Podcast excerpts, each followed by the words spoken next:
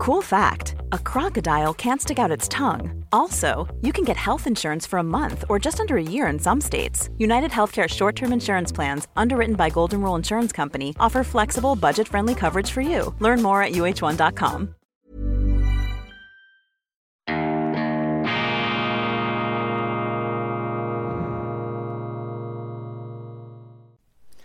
Grüezi miteinander, ganz herzlich willkommen, meine sehr verehrten Damen und Herren aus nah und fern bei Weltwoche Daily, die andere Sicht, unabhängig, kritisch, gut gelaunt, allen Bazillen und Erkältungsviren trotzend.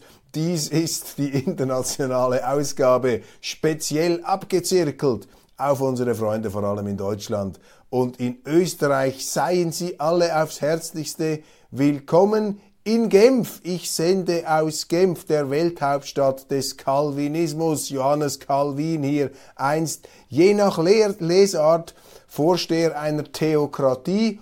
Oder aber die Zürcher, wir Zwinglianer, sehen das ein bisschen wohlwollender, oder aber der Weltbegründer des Calvinismus, der dann von Genf aus, geschützt von den Kantonen Bern und Zürich, darüber rede ich in der schweizerischen Ausgabe, der von Genf aus seinen weltweiten Siegeszug lancierte und dabei nicht zuletzt auch Spuren in Deutschland hinterließ, nicht zuletzt mit der protestantischen Arbeitsethik, die dann auch in den angelsächsischen Ländern Fuß fassen konnte. Doch wie alles, was der Mensch gemacht hat, auch der Calvinismus, natürlich nicht ohne Fehl und Tadel, das dürfen wir nicht vergessen, es irrt der Mensch, solange er strebt. Und es gibt nichts Eindeutiges unter der Sonne. Der Mensch ist nicht zur Eindeutigkeit fähig. Er ist ein graues Wesen, ein Graumaler, die Schattierungen, die Nuancen, aber der Mensch bildet sich eben immer wieder sehr gerne ein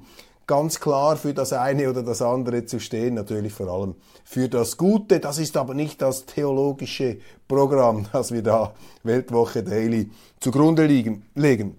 Morgen werde ich Ihnen vorstellen, das ist sozusagen eine Voranzeige der Voranzeige, werde ich Ihnen den neuen Weltwoche Adventskalender von Dr. Gottfried Locher vorstellen. Das war ja eine Sensation im letzten Jahr. Wir haben zum Start unserer Website, zum Start auch dieser äh, Neuformatierung von Weltwoche Daily, haben wir einen Adventskalender gestalten lassen von unserem Künstler Lev Kaplan, übrigens einem Ukrainer, der aus Deutschland äh, sehr ähm, faszinierende und tolle Bilder macht in der Weltwoche. Viele unserer Rubriken, unserer Kolumnen sind von Lev Kaplan gestaltet. Auch unser Adventskalender. Und die Innovation bestand ja darin, dass wir jeden Tag mit einem Türchen, das Sie aufmachen können, natürlich nur am Tag, äh, wo es dann zählt, einen QR-Code auf der Rückseite des Türchens finden und wenn Sie den anzoomen mit Ihrem Handy, dann sind Sie direkt bei Gottfried Locher, der anhand eines Bildes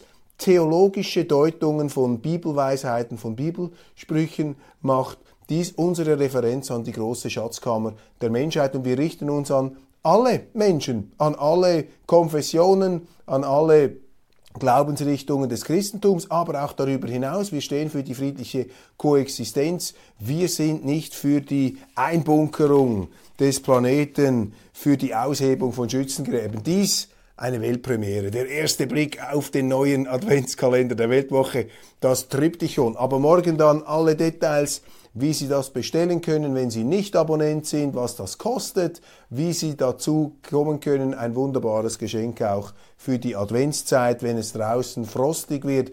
Ist die Weltwoche die Glühlampe des ähm, Friedens, des Zusammenlebens und auch eine, ein Pulswärmer der wechselseitigen Verständigung. Ganz wichtig, Verständnis, Verständigung heißt ja nicht, dass man für alles Verständnis aufbringt und sagt, ich finde das gut, aber Sie müssen zumindest die Bereitschaft haben, sich immer wieder aufs andere einzulassen, um selber ja, zu einem fundierteren Urteil auch zu gelangen, sonst verbunkern sie sich ja, verbarrikadieren sie sich in ihren eigenen Vorstellungen. Ein Festival der Scheinheiligkeit und auch des Moralismus ist diese Fußball-WM. Und ich finde das so schade, meine Damen und Herren, bei allem Verständnis auch für die Kritik, die man machen kann an muslimischen Gesellschaften. Die LGBTQ-Community ist nicht zufrieden. Jetzt haben sie verboten, da die Armbändchen mit dem ähm, Regenbogen, äh, das hat die FIFA nicht mitgemacht. Das hat natürlich jetzt Empörung ausgelöst und die eine oder andere bizarre Forderung der Bild, Vize, Bildsport, Vizechef hat angeregt, jetzt müsse bei jedem Tor müssen sich die Spieler auf den Mund küssen, meine Damen und Herren. Das geht zu weit. Wir müssen jetzt nicht alle homosexuell werden, um unsere Solidarität dazu bekräftigen. Es gibt andere Länder, es gibt andere Sitten. Ja, wir haben hier andere Vorstellungen, aber wir müssen auch akzeptieren, dass es vor allem bei religiös geprägten Gesellschaften andere Regeln gibt. Und wir dürfen uns da nicht einfach selber auf ein Podest der Rechtschaffenheit und des Großartigen stellen. Ich gehe selbstkritisch voran in der Schweiz. Erst seit den 70er Jahren haben wir das Frauenstimmrecht. Unsere Welt ist nicht so wahnsinnig voraus in jeder Hinsicht. Und darum, darum habe ich auch sehr stark, sackstark gefunden, das äh, Plädoyer, die Rede von FIFA-Chef Gianni Infantino, auf den prügeln ja jetzt alle ein. Ich habe keine Zeitung in Deutschland oder in Österreich gefunden, die Gianni Infantino verteidigt hat. Ich mache das aus voller Überzeugung. Ich fand das großartig, wie der FIFA-Chef hier der äh, Weltöffentlichkeit, vor allem im Westen, das ist ja nur ein Teil der Welt, den Spiegel vorgehalten hat und denen gesagt hat, sorry, ihr seid durchs Blut gewartet, ihr habt 3000, Jahr, 3000 Jahre lang andere Länder kolonialisiert. Gut, so lange gab es den Kolonialismus jetzt nun äh, nicht wirklich, aber schon sehr lange, über Jahrhunderte hat man hier die nicht westliche, nicht europäische ähm, Welt mit Kriegen überzogen, mit allen möglichen Scheußlichkeiten und Grausamkeiten. Und sind, sind die gleichen, die damals dieses Unheil veranstaltet haben, das sind die absoluten Supergutmenschen, die jetzt noch einmal kommen in einem äh, neokolonialistischen Kraftakt des kollektiven Moralismus um diesen Ländern, die sie einst geknechtet und gepeinigt haben, noch einmal die Leviten zu lesen. Und da sage ich Ihnen einfach, ich bin auch dafür, dass wir überall die Minderheitenrechte gewährleisten und dass die respektiert werden, selbstverständlich, aber auch bei uns. Und auch bei uns muss die Demokratie gewürdigt werden. Und auch bei uns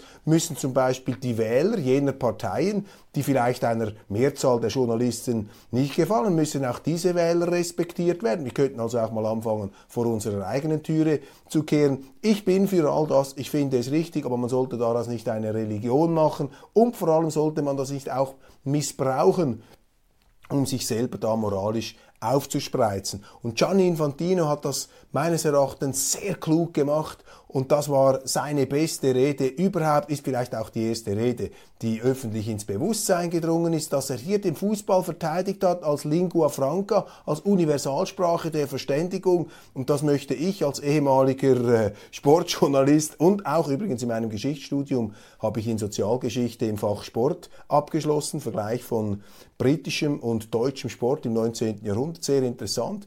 Der Sport, der moderne Sport, auch der Fußballsport war Teil einer liberalistischen, einer Befreiungsbewegung, wo eben im Sport die Menschen unterschiedlichster Stände, der Adlige und auch der Nichtadlige, sich im fairen Wettbewerb, im hoffentlich fairen Wettbewerb begegnen konnten. Und der Sport ist somit gleichzeitig Symptom, aber auch Verstärker des Zivilisierungs- und Modernisierungsprozesses. Und vielleicht muss man einfach ein bisschen geduldiger werden und sagen, ja, wir möchten, dass die Gesellschaften sich ähnlicher werden. Wir fänden es auch toll, wenn es in Katar so zu und her gehen würde wie in der Schweiz oder in anderen Staaten.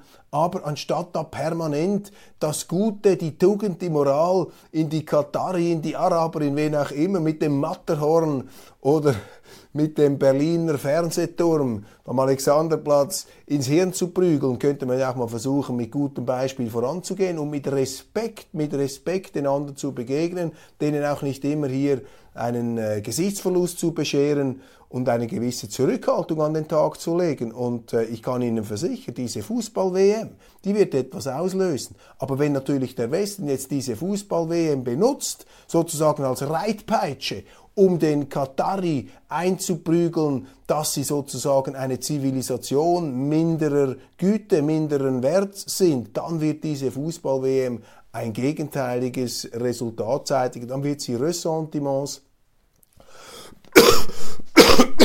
Entschuldigung, und ungute Assoziationen auslösen. Dann wird sie eben nicht dazu führen, dass die Menschheit sich näher kommt, sondern man wird auseinanderrücken und das fände ich sehr, sehr schade. Kommt hinzu, dass die Heuchelei, die Scheinheiligkeit mit Händen zu greifen ist, denn die gleichen Moralisten, die sich da jetzt aufspielen, das sind oft auch die, die jetzt nach Katar gepilgert sind, um sich dort die übrigens massiv teurer werdenden Flüssiggaslieferungen zu sichern. Und das ist dort auch aufgefallen. Die haben sich auch gesagt, jetzt habt ihr euch äh, monatelang, jahrelang die Schuhe an uns abgeputzt, aber dass wir euch dann das Gas liefern können, das ihr durch eure Fehlplanungen jetzt braucht, dafür sind wir dann wieder gut genug. Also, bitte etwas Bescheidenheit und lasst den Sport Sport sein. Ich finde es grundsätzlich falsch, dass man den Sport zur Manifestation politischer Botschaften missbraucht, sei es mit Armbinden, sei es mit Einknicken, das habe ich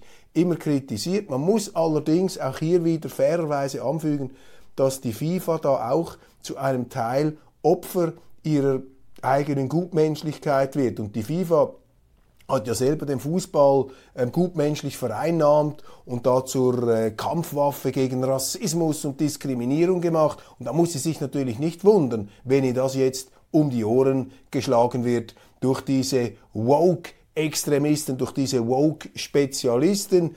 Ich persönlich plädiere für die Autonomie des Sports, der außerhalb der politischen Sphäre eben mehr bewirken kann und vielleicht auch politisch segensreicher wirken kann, als wenn man ihn in diese Kampfzone hineinzieht. Premierminister Orban, die EU muss den Migranten zeigen, dass sie die Grenzen nicht überschreiten können. Ein wichtiges Statement des ungarischen Premiers, auf den sie auch einprügeln, vom äh, fürchterlichsten. Aber für mich, Viktor Orban ist und bleibt eine Stimme der Vernunft. Das ist kein Extremist. Das ist ein liberal-konservativer Staatsmann, der sich mit europäischen Werten. Sie kennen meine Berührungsängste mit diesem Begriff. Ich habe den nicht gern. Ich rede selber nicht von Werten. Das hat für mich schon etwas Anmaßendes. Ich habe die Werte. Wir sind da die Wertvollen. Die anderen sind die Wertlosen. Ich finde das nicht gut. Aber ich möchte das einfach, um die Dinge zur Kenntlichkeit zu entstellen, möchte ich herausstreichen, dass eben Viktor Orban, den ich schon oft interviewt habe, mit dem ich mich auseinandergesetzt habe, auch mit seinen Ratgebern, mit seinen Freunden, mit seinen Beratern, dieser Viktor Orban ist ein Mann, der auf dem Boden dessen steht, was gemeinhin als europäische Werte bezeichnet wird. Und ähm, er ist auch eine Leuchtturmfigur des Realismus. Und ich sage Ihnen, wenn wir diesen Migrationswahnsinn einfach laufen lassen, wenn wir da mit offenen Scheunentoren ähm, der Welt begegnen. Das geht nicht. Das ist auch widerrechtlich. Das ist unsolidarisch gegenüber all jenen, die bereits hier leben da gibt es zum Glück, zum guten Glück, Gott sei Dank, gibt es Leute wie Viktor Orban, die ihren Einfluss einsetzen, nicht einfach sich jetzt dazu sonnen auf diesen Teppichetagen und in diesen äh, politischen Edelzirkeln da der Regierenden, sondern der immer wieder auch die äh, Gegenenergien, den Shitstorm auf sich nimmt und ein paar unbequeme Wahrheiten aus und anzusprechen. 25.000 Asylsuchende haben wir jetzt in der Schweiz. Rechnen Sie das mal hoch auf ähm, deutsche Verhältnisse. Mal 10 können Sie die Bevölkerungszahl nehmen, 250.000. Das sind aber nur die Asylberechtigten, die Asylsuchenden über die Balkanroute. Dann haben wir noch 700.000 Ukrainer, das sind gigantische Zahlen und das machen wir in der Schweiz seit 20 Jahren. Zuwanderung außer Rand und Band. Ein Totalschaden für alle. Also wenn es ein Beispiel, wenn es noch eines Belegs bedurft hätte für die für die Herden, für die Büffelherden-Mentalität der Mainstream-Medien, dann liefert ihn diese Fußball-WM. Auf allen Kanälen wird da heruntergestampft und wird jetzt da diese WM verdammt und äh, wird man da wieder lesen, was für schlimme Menschen und das traurigste Turnier aller Zeiten. Hört doch auf. Entweder man ignoriert es einfach oder man nimmt den Sport für das, was er ist nicht ein Instrument, an dem die Welt genesen soll, aber etwas, was in einer Zeit der Zerklüftung und der Konfrontation eben wieder Verbindungen, gemeinsame Erlebnisse schaffen kann. Dann haben Sie ja dieses Bürgergeld in Deutschland, eine Verschlimmbesserung der Hartz-IV-Reformen von Kanzler Schröder, der mit diesen Reformen damals ein kleines Wirtschaftswunder, einen Nachbrenner gezündet hat, darf man sagen, von dem dann auch seine Nachfolgerin Frau Merkel lange zehren konnte. Gerhard Schröder gebührt das Verdienst, dass er 2003, the Sick Man of Europe, die Bundesrepublik, wirtschaftlich nach vorne gebracht hat durch liberale Reformen. Er hat das Land über seine politische Karriere gestellt, aber um ein Haar dann noch mit einem populistischen, furiosen Wahlkampffinish äh, sich doch noch fast die Krone gesichert mit einem denkwürdigen Auftritt im Fernsehen, gipfelt wie ein übersteuertes, wie ein gedobtes Rennpferd, ist er da über die Kanzlerin, die ziemlich zerzaust wirkte, hergefallen. Am Schluss hat aber dann doch noch hauchdünn Merkel gewonnen und nicht der beste Auftritt von Gerhard Schröder, ich glaube, das kann man sagen, aber diese Weichenstellung war wichtig und jetzt, was macht die Regierung hier, die Ampelregierung? Sie macht es rückgängig, sie macht ein Bürgergeld, das, wir haben es gehört, im europäischen Vergleich äh, die Anreiz, die Magnet, die Staubsaugerwirkung des deutschen Sozialstaats vergrößern wird. Die CDU zum Glück ähm, macht dagegen mobil, auch die AfD. Jetzt höre ich, dass es auch in der FDP Stimmen gibt, die sich kritisch äußern. Der Generalsekretär hat sich entsprechend äh, verlauten lassen da die eingebetteten, eingemieteten Ampelleute um Christian Lindner, die scheinen da nicht so kritisch unterwegs zu sein, damit natürlich auch ihr Mandat missbrauchend, mit dem man sie gewählt hat und ausgestattet hat, weil die Leute natürlich gedacht haben, ja, die, ähm, die, äh, die FDP wird dann sicherlich Gegensteuer geben. Man muss vielleicht sagen, dass äh, der schweizerische Blick auf den Sozialstaat ein anderer ist als der deutsche.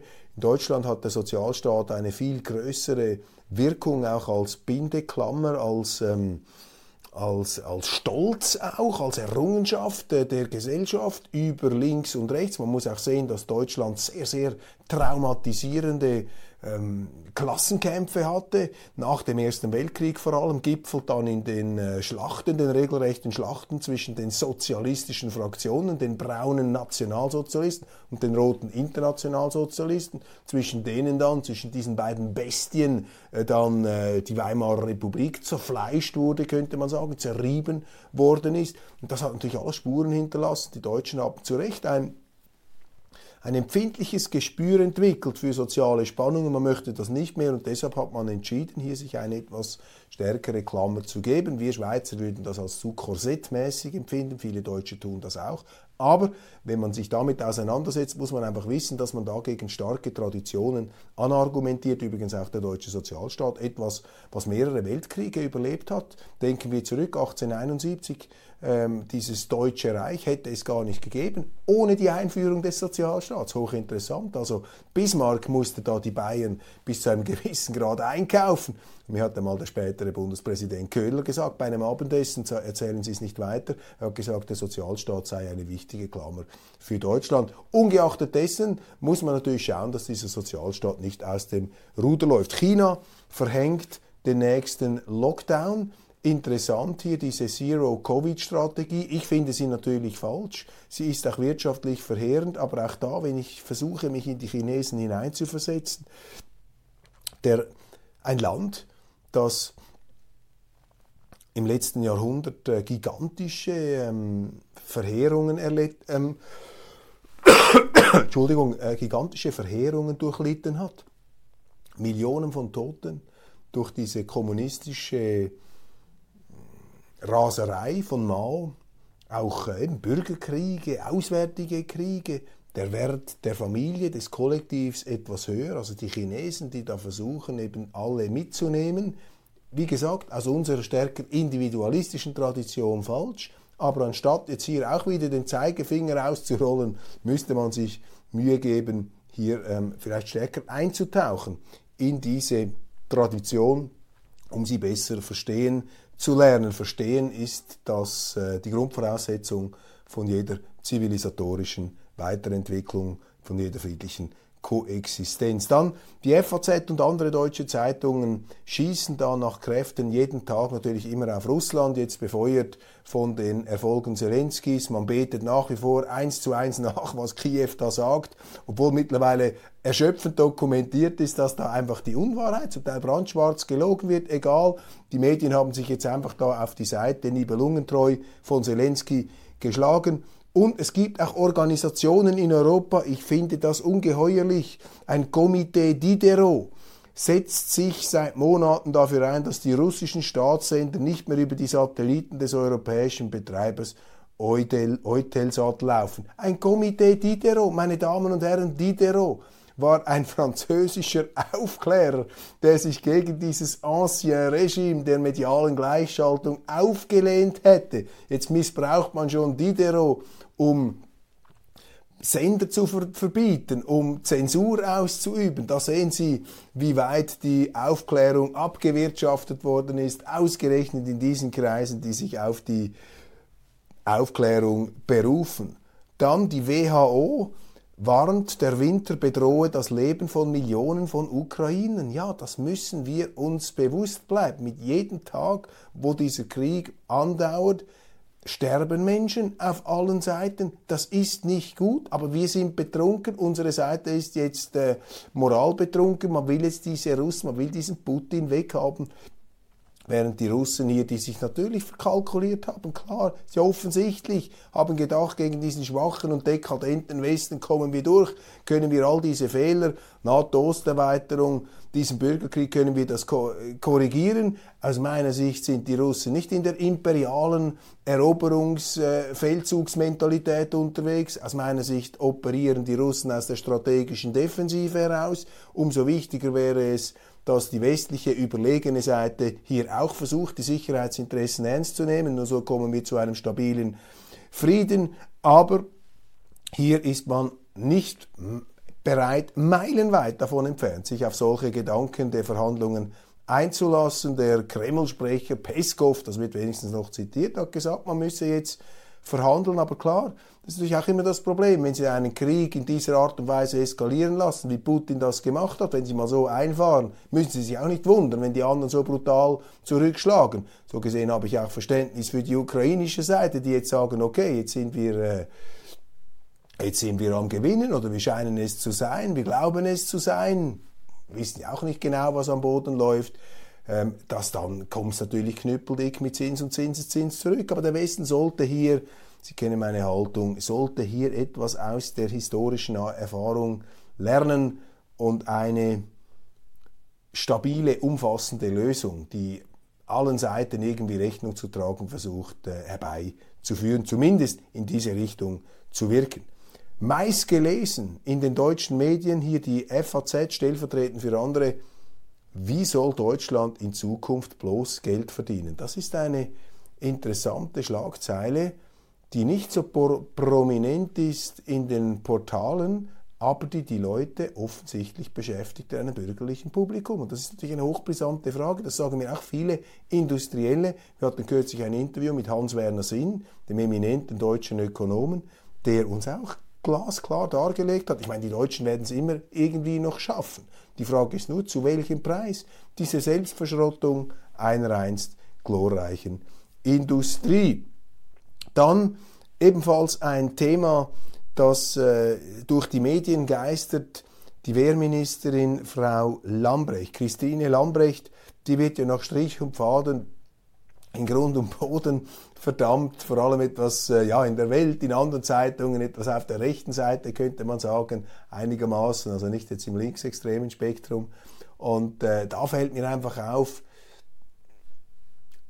ich meine, die Totengräber der Bundeswehr, das sind dann andere. Ich meine, da hat eine Frau von der Leyen mitgemacht, sogar der damals hochgejubelte Superstar-Minister Karl Theodor von und zu Guttenberg, der die Wehrpflicht aufgehoben hat. Das waren natürlich auch solche, die da massive ähm, äh, äh, Mausoleen freigeschaufelt haben für diese Bundeswehr. Und jetzt konzentriert sich einfach auf alles auf diese Frau Lambrecht. Diese Frau Lambrecht ist für mich jetzt auch physiognomisch, ist für mich einfach ein Symptom für das, was diese Ampelregierung natürlich vor der ganzen Kriegssituation mit der Bundeswehr in Verbindung gebracht hat.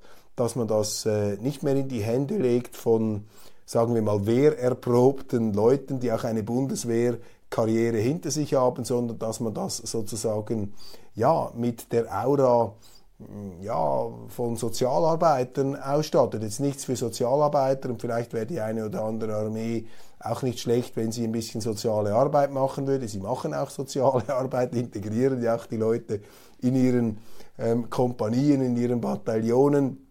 Aber eine Armee muss am Schluss einfach ein Land verteidigen können. Und das hat nicht einfach nur Frau Lambrecht ruiniert. Das ist äh, weiter, geht weiter zurück. Und die gute Nachricht ist, dass jetzt die Leute das allmählich gemerkt haben. Zelensky, der Präsident der Ukraine, sagt, Zitat, Zahl der russischen Artillerieüberfälle bleibt hoch. Einfach mein Ceterum Censeo.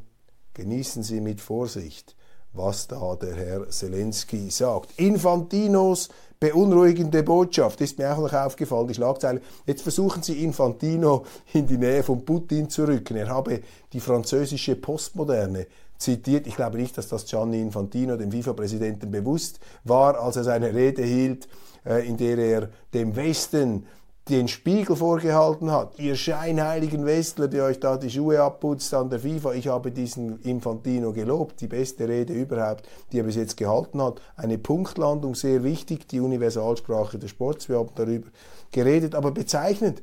Kaum weicht einer von einem Mediennarrativ ab, ist er schon ein neuer Putin. Also Gianni Infantino ist jetzt auch in der Nähe von Putin. Einfach weil er gesagt hat, diese Heuchelei des Westens. Da sehen Sie, dass die Journalisten irgendwie jeden Bezug, oder viele von ihnen, nicht alle, einige von ihnen, wichtige von ihnen, den Bezug zur Realität verloren haben.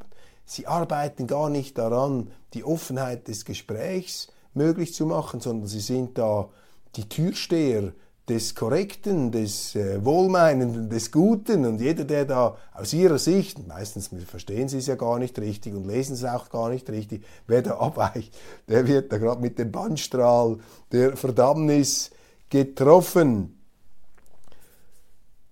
Deutschland hat dann wohl die höchste Sozialhilfe für Asylzuwanderer in der EU.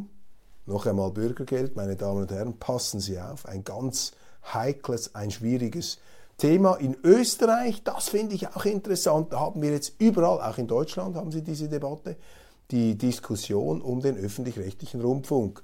Man muss diesen M, ähm, M Mitteldeutschen Rundfunk, glaube ich, ist es, äh, behaften Sie mich nicht, äh, diesen Exzessen da um Spesen und Büros und weitere Vergünstigungen sind da herausgekommen an die Exekutivleute. Man muss denen eigentlich dankbar sein, dass sie solche offenkundigen Korruptionsfehler gemacht haben. Das öffnet den Leuten die Augen. Man diskutiert jetzt darüber, was ist der Sinn des öffentlich-rechtlichen Rundfunks. Und in Deutschland, in Österreich bricht das jetzt auch auf. Da haben sich jetzt Politiker eingemischt, haben gesagt, ja, nein, wir würden das eigentlich noch begrüßen, wenn der ORF ein bisschen nach rechts rutschen würde. Denn die Linken haben ja in diesen öffentlich-rechtlichen Programmen das Monopol. Die können machen, was sie wollen, sie können sagen, was sie wollen, sie können austeilen, wie sie wollen, aber wehe, wehe, wenn einer dann kommt und ebenso eloquent oder fast noch ein bisschen eloquenter die Linken aufs Korn nimmt. Da spüren doch die Leute, dass sich dieser öffentlich-rechtliche Rundfunk, den sie ja zwangsfinanzieren müssen, auch wenn sie das gar nicht mehr anschauen können, es sei denn, wenn mal irgendwo eine WM ist. Und jetzt ist sogar die WM ein politisches Statement der Linken gewesen. Hört doch auf mit diesem Unsinn. Die Leute merken das, in Österreich merken sie es, in Deutschland merken Sie es und ich kann Ihnen sagen, in der Schweiz waren wir wieder mal die Ersten mit entsprechenden Volksinitiativen. Das ist eine gute Entwicklung. Irgendwo habe ich gelesen, Edinburgh, die schottische Hauptstadt, sei zur besten Stadt der Welt 2022 erkoren worden. Edinburgh oder Edinburgh, wie die Schotten sagen. Ich war vor exakt zehn Jahren, wenn ich mich richtig erinnere, in Edinburgh, könnten auch elf Jahre gewesen sein fantastisch. Ich bin sowieso ein Schottland-Befürworter, ich bin ein Weltbefürworter, meine Damen und Herren, ich bin ein Existenzbefürworter, also auch ein Edinburgh-Befürworter. Zutiefst beeindruckt, Schottland hat mich sehr geprägt. Adam Smith, David Hume, einer der bedeutendsten Philosophen der Aufklärung, war mir immer auch sympathisch, dass er etwas auf den Fanatiker Rousseau losgegangen ist. Und Edinburgh, ein Ort, wo übrigens auch Harry Potter erfunden worden ist, von Joanne Rowling. Die hat da in irgendeinem Café in der Nähe des Obergerichts, hat sie äh, das geschrieben als Mutter, als junge Frau, hat sich da in die äh, Zauberwelten von Hogwarts, äh, auch vielleicht inspiriert etwas von Edinburgh, ähm, entführen lassen. Schottland, hochinteressant. Und da, wie gesagt, die schottische Aufklärungstradition, die geistige, der Pragmatismus, diese auch dem wirtschaftlichen, dem marktwirtschaftlichen zugewandte Denkungsart, das Gegenteil von diesem äh, klebrigen Moralismus, den wir jetzt auf allen Kanälen haben, der überall raustropft und raustrieft, da sind die Schotten einfach von einer sehr wohltuenden Nüchternheit, zumindest wenn ich jetzt diesen Ausschnitt wähle. Es gibt natürlich sicher auch andere Schotten und wir können nie allgemein über so etwas Komplexes wie ein Land reden. Aber ähm, Edinburgh, das freut mich, das ist die Stadt des Jahres toll. Und damit äh, könnte ich es heute eigentlich gleich äh, bewenden lassen, ja, über Klimawandel und diese Klimakonferenz. Da verschone ich Sie jetzt heute, das lassen wir, das lassen wir mal ruhen. Passen Sie einfach auf, diese Klimawandel, diese Klimakatastrophe in Anführungszeichen, die wird natürlich auch aufs fürchterlichste missbraucht, weil sie sich nicht wehren kann, um ihnen das Geld aus der Tasche zu ziehen. Das ist hier das äh, Thema, geht darum, mehr Macht vom Bürger an den Staat zu geben, dass der alles befehlen kann, um eben die Klimakatastrophe abzuwenden. Und vor allem geht es darum, dass sich da eine ganze Reihe von Politikern bedienen wollen. Und wie wir gehört haben, soll nun auch ein gigantischer, weltumspannender Geldumverteilungsmechanismus aufgezogen werden. Alles im Namen der Klimakatastrophe. Und wenn jemand dagegen ist, klar, dann ist er natürlich ein Feind der Menschheit. Denn wer ist schon dagegen, die Menschheit zu retten? Sie kennen ja die berühmte Szene im Film Armageddon, als äh, Bruce Willis eine Gruppe von Schwerkriminellen zusammennimmt und ihnen sagt, The American President asked us to save the world. Any objections? Der amerikanische Präsident hat uns gefragt, ob wir die Welt retten wollen. Gibt es Gegenmeinungen? Gibt es Einwände? Natürlich nicht, meine sehr verehrten Damen und Herren. Darum wollen wir auch nicht die Welt retten, denn wenn wir uns das einbilden würden, dann hätten wir hier eben auch nicht mehr Meinungspluralität. Ganz herzlichen Dank für die Aufmerksamkeit. Das war Weltwoche Daily international aus Genf. Morgen dann unser Adventskalender mit Bestellmöglichkeiten. Darauf können Sie sich freuen. Auch die neue Weltwoche nimmt wieder Gestalt an. Unkonventionell und unbequem wie immer. Dabei allerdings die gute Laune hoffentlich nicht verlierend unser tägliches, unser wöchentliches Selbsttherapieprogramm in etwas stürmisch-struben Zeiten. Machen Sie es genug, genießen Sie den Tag, genießen Sie den Sport und lassen Sie auch diese miesepetrigen, freudlosen, kleinkarierten Moralisten, ja, man kann das ja manchmal auch ignorieren, muss sich ja nicht so intensiv damit auch emotional abgeben. Das sage ich jetzt auch an meine Adresse hier zum Abschluss. Friedliche Koexistenz Europa in der Mitte, Deutschland die Mittelmacht und die Schweiz die Mitte der Mitte.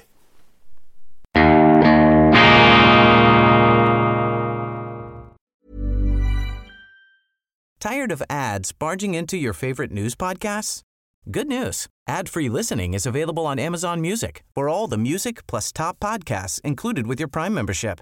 Stay up to date on everything newsworthy by downloading the Amazon Music app for free or go to amazon.com slash news ad free. That's amazon.com slash news ad free to catch up on the latest episodes without the ads.